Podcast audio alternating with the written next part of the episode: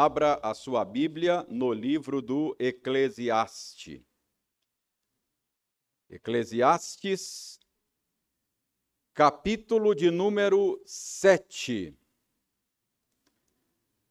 Para aqueles que estão nos visitando ou nos acompanham aí pela internet, e que não estão habituados com o nosso método de pregação, saibam, nós normalmente pregamos uma série de sermões ao longo de um livro da Escritura e nesses dias o livro escolhido tem sido Eclesiastes. Chegamos ao capítulo 7. Irmãos, eu confesso que a princípio, início da semana, começamos a a nos preparar para pregar, considerando os versos de 1 a 14 como uma, uma boa unidade de pregação. Mas depois nós chegamos à conclusão de que teríamos muito material para comunicar aos irmãos. Então nós vamos dividir esse bloco de 7 a 14. Hoje nós vamos considerar apenas até o verso 10. E depois, oportunamente, consideramos a outra metade deste, deste bloco. Nos versos 1 a 10, o sábio está alertando-nos quanto aos riscos de trilharmos caminhos tolos. E depois nos versos 11 a 14, ele aponta um caminho sábio para os nossos pés. Então vamos considerar apenas de 1 a 10, ok? Eu farei a leitura e você me acompanhe aí silenciosamente. E a minha sugestão é que você permaneça com a sua Bíblia aberta enquanto nós explicamos o sentido da passagem. 7 de 1 a 10 diz o seguinte. Não, não é 7 de 1 a 10, desculpe, irmãos. É, nós, nós já consideramos 7 é, de 1 a 6. Hoje é 7 de 7 a 10. 7 de 7 a 10. De 1 a 6 nós já consideramos. Então seria de 7 a 14, me desculpem, será apenas de 7 a 10 do capítulo 7. Diz o seguinte: Verdadeiramente a opressão faz endoidecer até o sábio, e o suborno corrompe o coração. Melhor é o fim das coisas do que o seu princípio. Melhor é o paciente do que o arrogante. Não te apresses em irar-te, porque a ira se abriga no íntimo dos insensatos. Jamais digas, porque foram os dias passados melhores do que estes, pois não é sábio perguntar assim. Vamos orar pedindo ao Senhor que nos ajude a ter uma boa compreensão desta passagem que acabamos de ler. Damos-te graças, ó Senhor, por nos receberes na tua presença mais uma vez. Rendemos-te graças pela bendita oportunidade que estamos tendo de ler e meditar na tua palavra. E agora, quando vamos nos esforçar para compreender o sentido daquilo que acabamos de ler, nós pedimos ajuda. Porque sem a tua ajuda, nós não poderemos ter uma boa compreensão da tua palavra. Que o Espírito Santo que inspirou o escritor desta passagem trabalhe em nós, os leitores, para que possamos ter uma boa compreensão dela.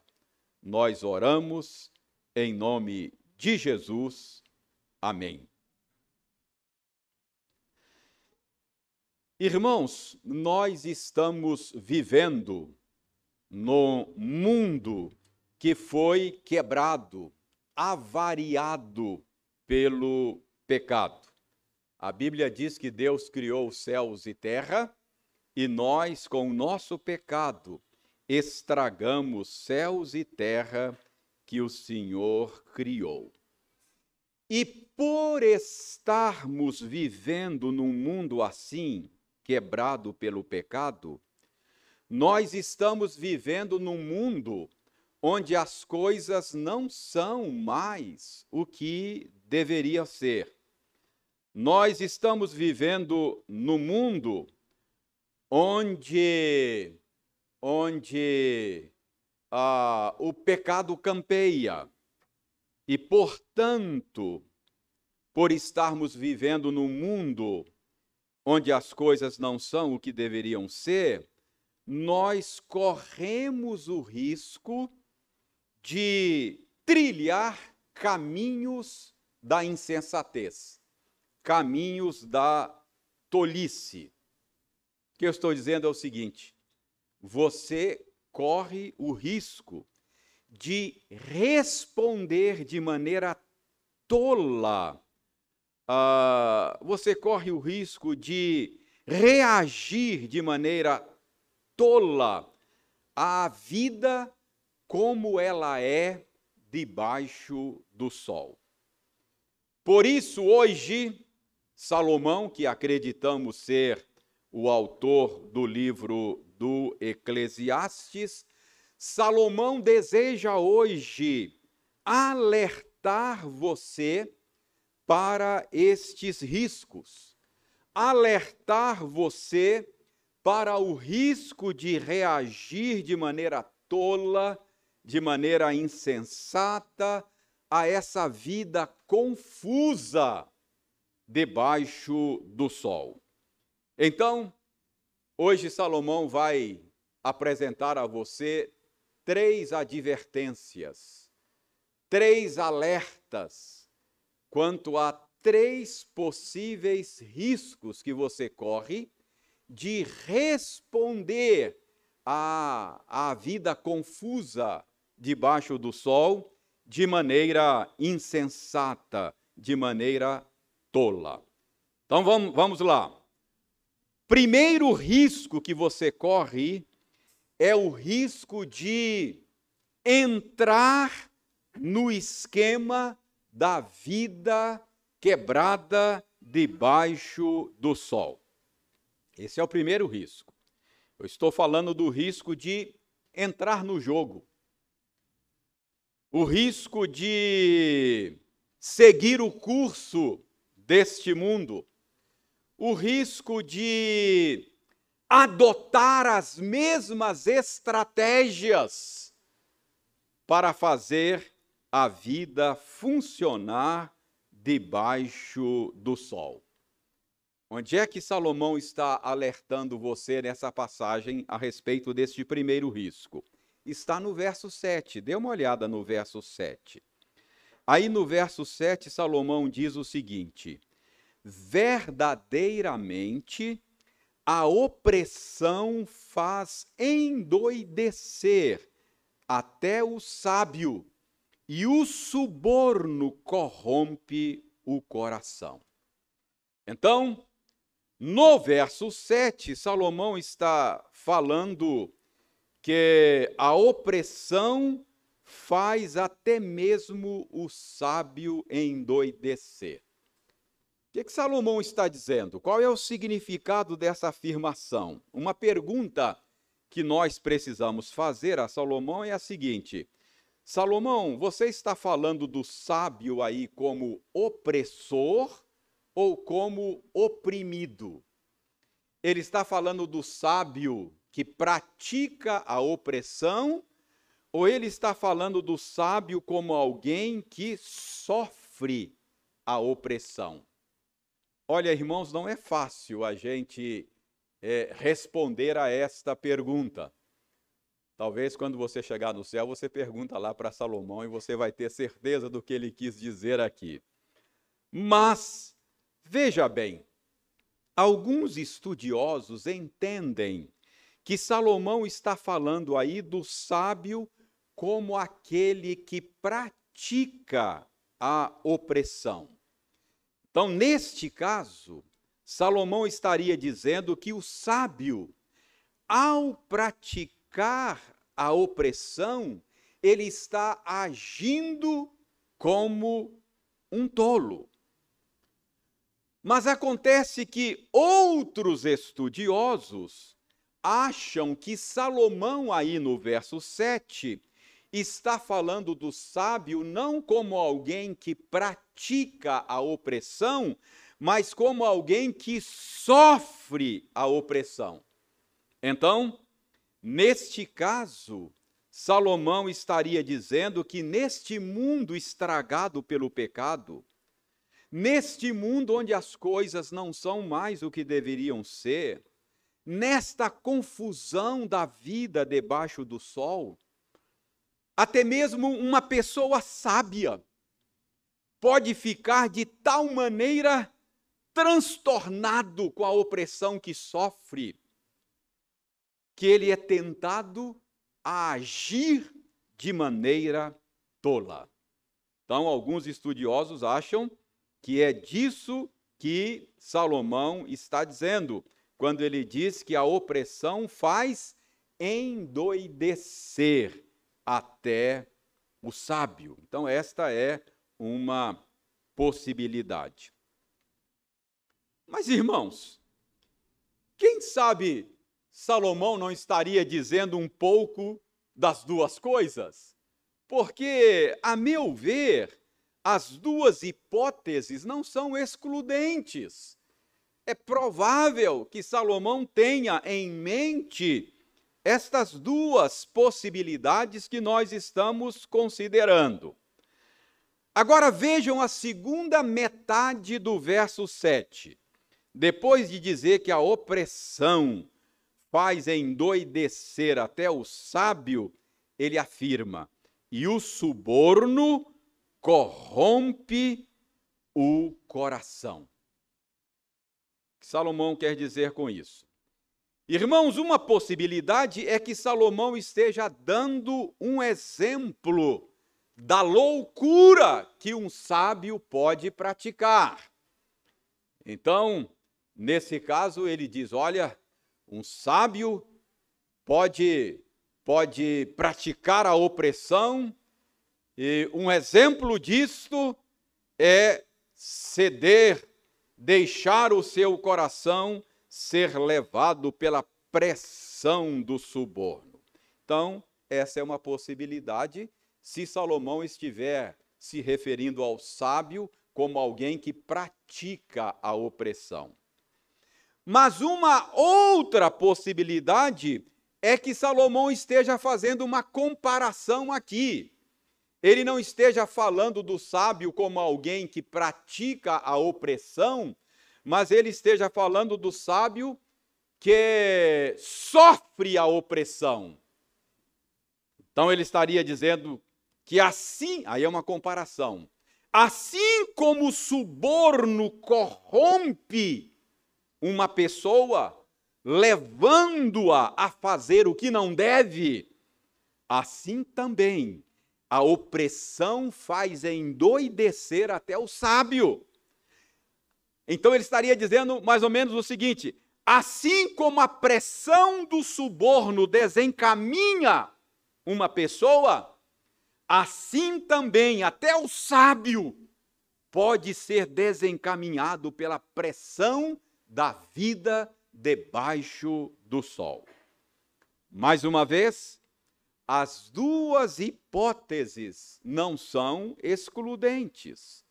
Então, irmãos, a minha conclusão é a seguinte: qualquer que seja o caso, esteja Salomão falando do sábio como o que pratica a opressão, ou esteja ele falando do sábio como aquele que sofre a opressão, qualquer que seja o caso, o que Salomão está fazendo aqui é alertar alertando a você e a mim para o risco que nós corremos de, em meio às pressões da confusão da vida debaixo do sol, nós agirmos de maneira tola, usando as mesmas estratégias que o homem sem Deus usa para fazer a vida funcionar.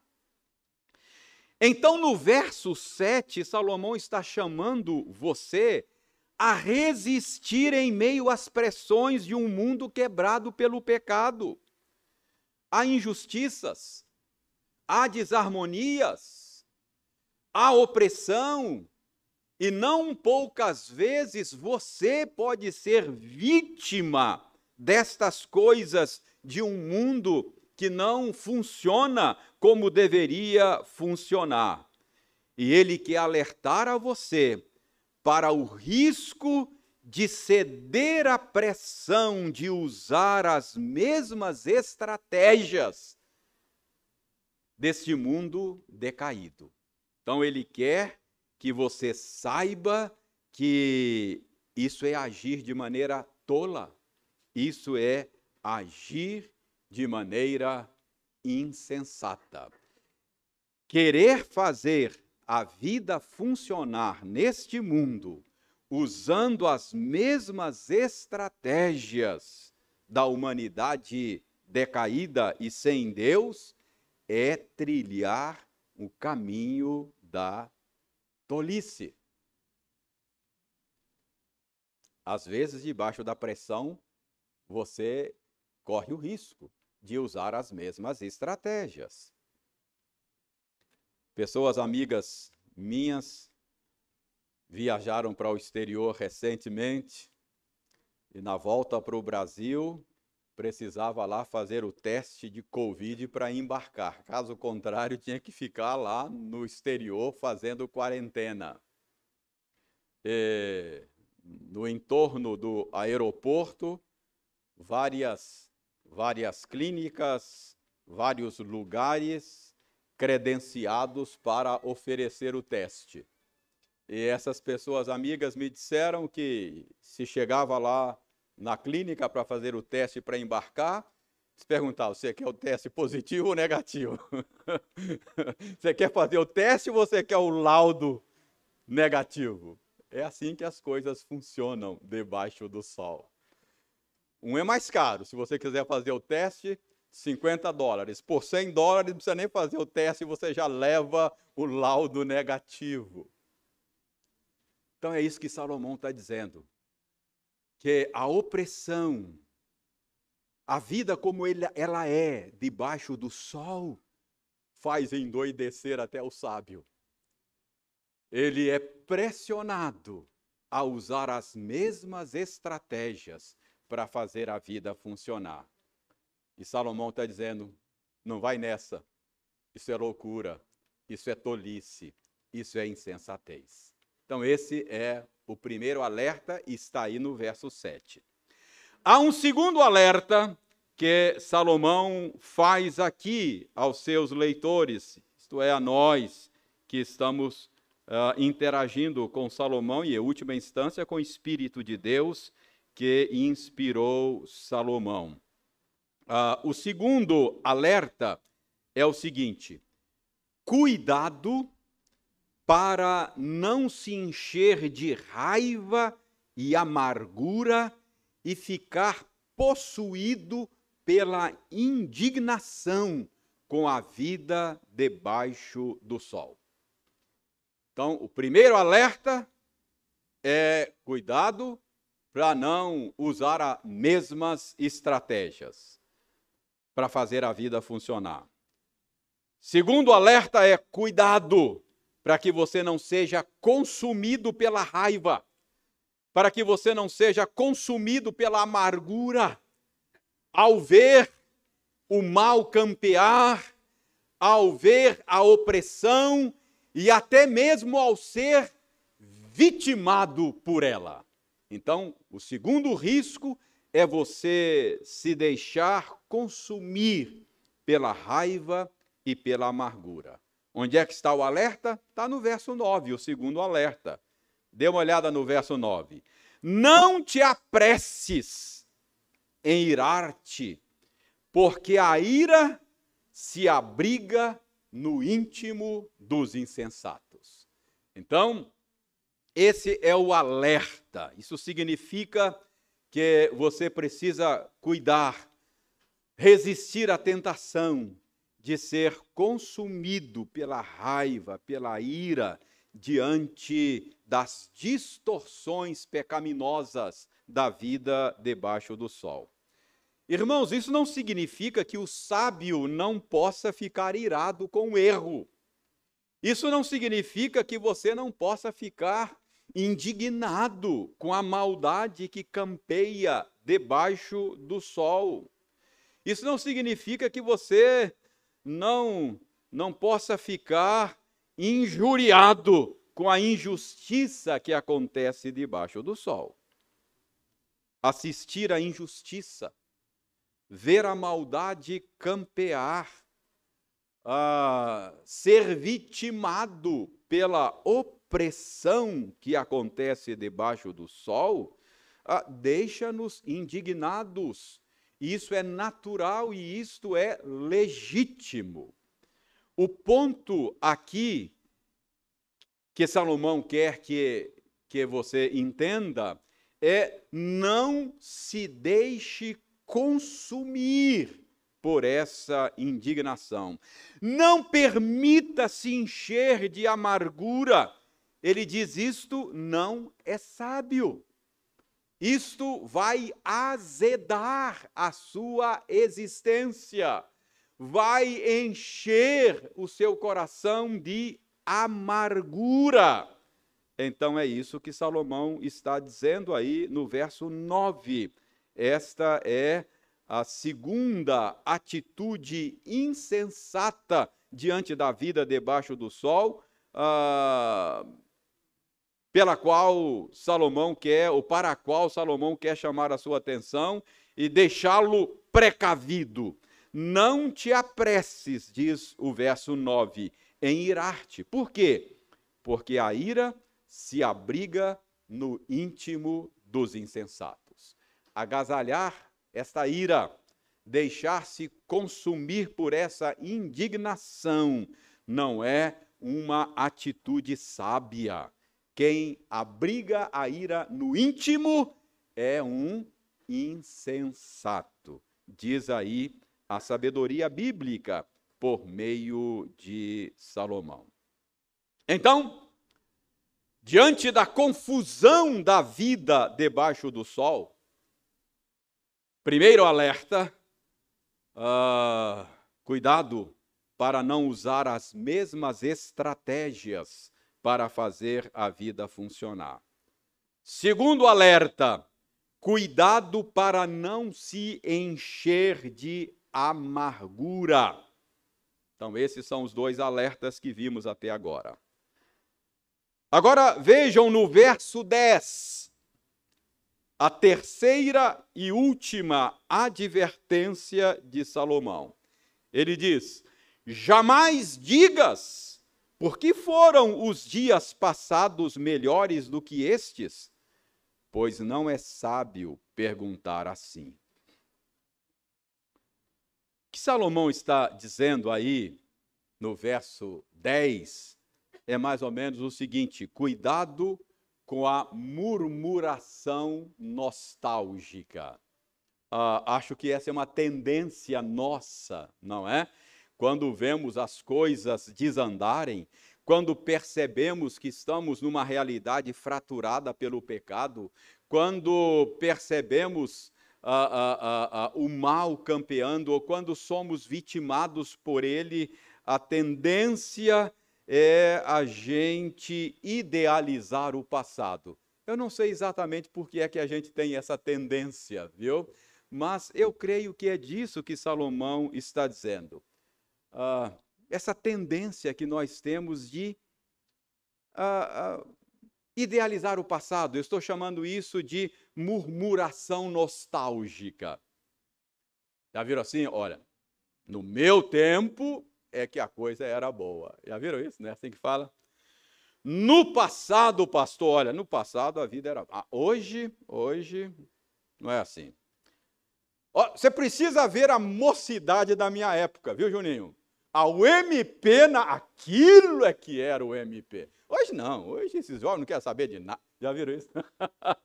hoje esses jovens não querem saber de nada. O MP, UPA, ó, era lá em Conselheiro Pena. Hoje, a gente tem essa tendência de idealizar o passado, né? Ah, já não se faz mais pastores como antigamente. Antigamente, rapaz, pastor andava no lombo do burro, viu? Era... Ora, todo mundo andava no lombo do burro, não era só os pastores, não, né? Todo mundo andava no lombo do burro. Ah, mas é assim, nós temos esta tendência, é claro, é claro que o mundo muda, não é? é não é isso que eu estou dizendo. Uh, mas a gente tem essa tendência, não é? Uh, outro dia alguém falou, reverendo, a igreja hoje está muito ruim, reverendo. Ó, oh, fica sabendo, viu? Outro dia alguém falou isso comigo. Fica sabendo, na minha época a gente fazia culto na praça, fazia série de conferências. Uh, na, na, minha época, não é? olha, eu fiz boletim da igreja, não era nem mimeógrafo, era duplicador a álcool. Eu fiz boletim da igreja assim, as coisas mudaram. Mudaram, não é? Uh, eu não estou dizendo é, que, que, que não mudam e que as coisas, em certos aspectos, não melhorem, graças a Deus por isso, não é? Mas o que eu estou dizendo é que tanto no passado quanto no presente, tinham coisas ruins e coisas boas. A vida sempre foi assim. A gente tem a tendência de achar que no passado, ah, no passado as famílias eram perfeitas. Reverendo, os filhos respeitavam o pai, ah, eles eram mais educados. Irmãos, ah, ah, essa tendência que a gente tem de idealizar o passado, uh, Salomão está dizendo isso não é sábio, porque a vida sempre foi assim, debaixo do sol. Ó, deixe-me dar um exemplo para vocês. Outro dia eu li uma história muito triste, sabe? Eu li a história de uma família uma família que tinha uma moça linda, uma jovem bonita. Sabe o que aconteceu nessa família? O irmão mais velho estuprou a sua irmã. Coisa triste, não é? Coisa terrível. Como é que. Olha como é que o mundo está. E a história não para aí. Um outro irmão, o irmão do estuprador e da moça estuprada, uh, ficou tão revoltado que resolveu dar fim na vida do irmão. Ele planejou um churrasco, convidou a família toda, e no churrasco da família, o irmão estuprador foi morto amando do outro irmão. Gente, isso trouxe grande tristeza ao coração do pai, sabe? Ah, depois de uns três anos, diz a história que o pai conseguiu perdoar o filho que havia matado o irmão, e, mas acontece que esse filho, mesmo perdoado por, pelo pai, acabou tramando um golpe contra o pai. Gente, família está esfacelada mesmo, não está? Coisa terrível. Antigamente não era assim, não. Sabe que história é essa? Família de Davi. Isso é uma história bíblica. Está lá na Escritura, aconteceu há tanto tempo, não é? Parece história do jornal de ontem, mas é história da família de Davi. Tamar foi estuprada por Amnon.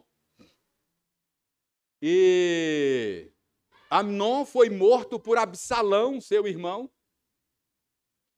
É, depois, Absalão tentou um golpe de Estado contra o rei Davi.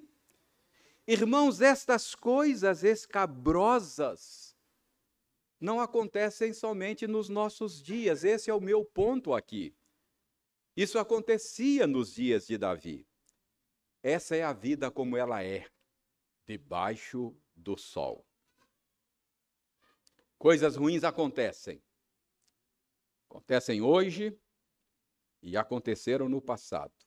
Não há nada novo debaixo do sol. Portanto, é isso que Salomão está dizendo: cuidado com a murmuração nostálgica, cuidado com a idealização do passado, achando que os tempos passados uh, seriam melhores do que os presentes. Então, estas são três maneiras tolas de Salomão de reagir à confusão da vida debaixo do sol. Salomão está alertando você quanto a esses três perigos. Diante da confusão da vida debaixo do sol, ele está dizendo: cuidado para não lançar mão das mesmas estratégias para fazer a vida funcionar. Segundo, cuidado para não se encher de amargura e terceiro, cuidado para não idealizar o passado. E para terminar a nossa mensagem de hoje, eu chamo a sua atenção para o verso 8. Olha o que diz o verso 8. Melhor é o fim das coisas do que o seu princípio.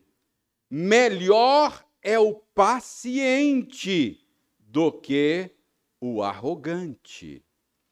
Irmãos, o que o verso 8 está dizendo é que, diante da confusão da vida debaixo do sol, coisa sábia é você se lembrar que o fim das coisas é melhor do que o seu princípio.